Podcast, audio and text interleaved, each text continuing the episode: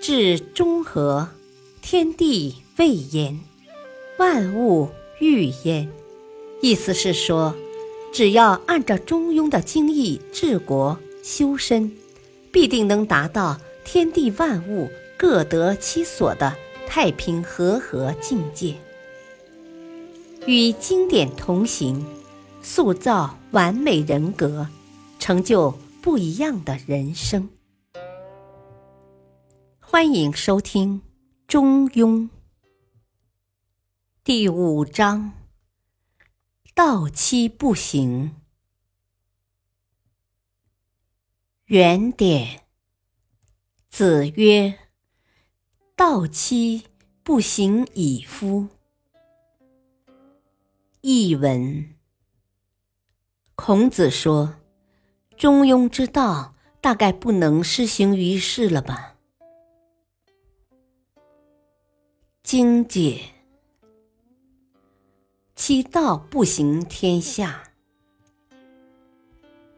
如果有一种高深的学问和智慧，人们却认识不到它的存在，不去学习它、信奉它，我们不免会为之感到遗憾。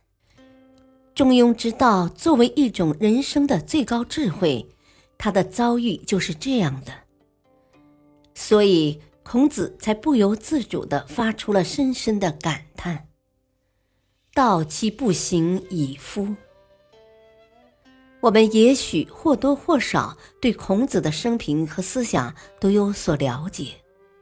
他一生秉持中庸之道，去各个诸侯国献计献策，想使当时各个国家的政策法规的实施都符合这种中庸的大道。然而，他所持的大道很少被当时的国君采纳。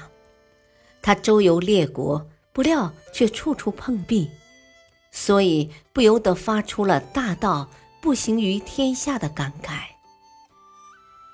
为了使他心中的大道能够流传下来，他又投身于教书育人的事业中。他这样做的目的，就是要教化世间的普通大众。让他们的一言一行都符合中庸之道，不去做那些逾矩的行为，从而使得民心淳朴，天下太平。人们只有生活在这样的环境中，成长在这样的国度下，才能安居乐业，生活才会美满幸福。然而，世间的百姓，其智力水平和思想见解都很普通，能达到中庸这种思想境界的人少之又少。况且，中庸之道不光有天性方面的要求，而且也要有后天的不懈努力。后者比前者更加重要，这就使得想要达到中庸之道，几乎是难于上青天。所以，面对大道不行于天下的社会现实，孔子也感到自己心有余而力不足。他的感慨中充满了悲伤和无奈。的确，世间的每个人都未必有孔子那样的人生智慧，也没有他那样高的思想境界。所以。能够领悟到中庸之道的高深与奥妙所在的人并不多，而能够悟道之后，把中庸之道作为自己为人处事的行为法则和修身养性的思想指南的人，更是寥寥无几。这的确是中庸之道面临的难以续传的悲剧，也难怪孔子看到这种现象那么痛心。他在为这种高深智慧在当代面临的悲剧命运而伤心，也是为中庸思想不能续传而伤心，更是为世人不知道去学习体会、去信仰奉行这种人生的最高哲学思想而感到万分痛惜。正如莎士比亚所说的那样：“我们人之为人。”是万物的灵长，是世间的精灵，是最具有思想和智慧的动物，并且因为有这些区别于其他低等动物的本质特性，才显现出我们人类的光辉与伟大。然而，我们之所以高出其他动物一等，一个主要的原因就是我们懂得思考，而且善于学习。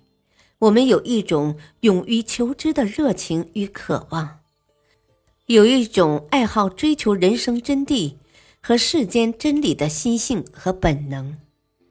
所以，我们也许并不用像孔子那样悲观。既然中庸之道是人生的最高哲学智慧和思想境界，既然它对我们的一生，无论在为人处事还是在思想修为上都至关重要。那么，我们一定会凭借自己的勇气和求知的欲望，尽可能的去领悟和把握这种人生之道。当我们对这种大道有所体悟、有所认知的时候，相信我们的思想境界一定会有所提升，我们的人生智慧。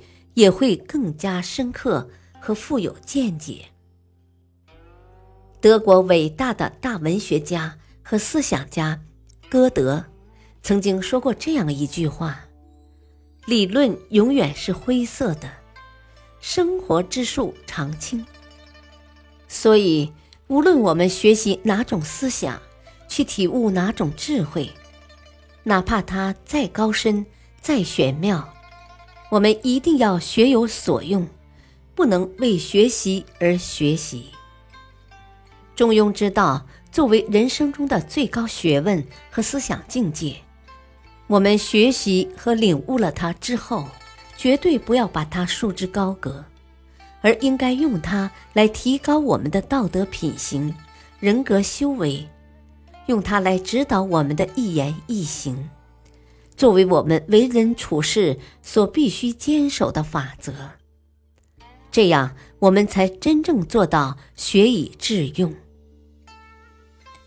其实，一旦真正领悟到了这种人生的大修为和大智慧，它就会潜移默化的提升你的思想境界，也会自然而然的从你的一言一行中流露出来。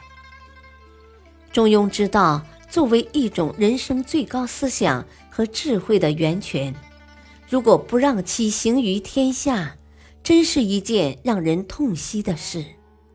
作为一种智慧之士，我们应该去学习它、领悟它，让它成为照亮我们心灵之路和人生之路的一盏永不熄灭的明灯。感谢收听。下期播讲：由不明，故不行。敬请收听，再会。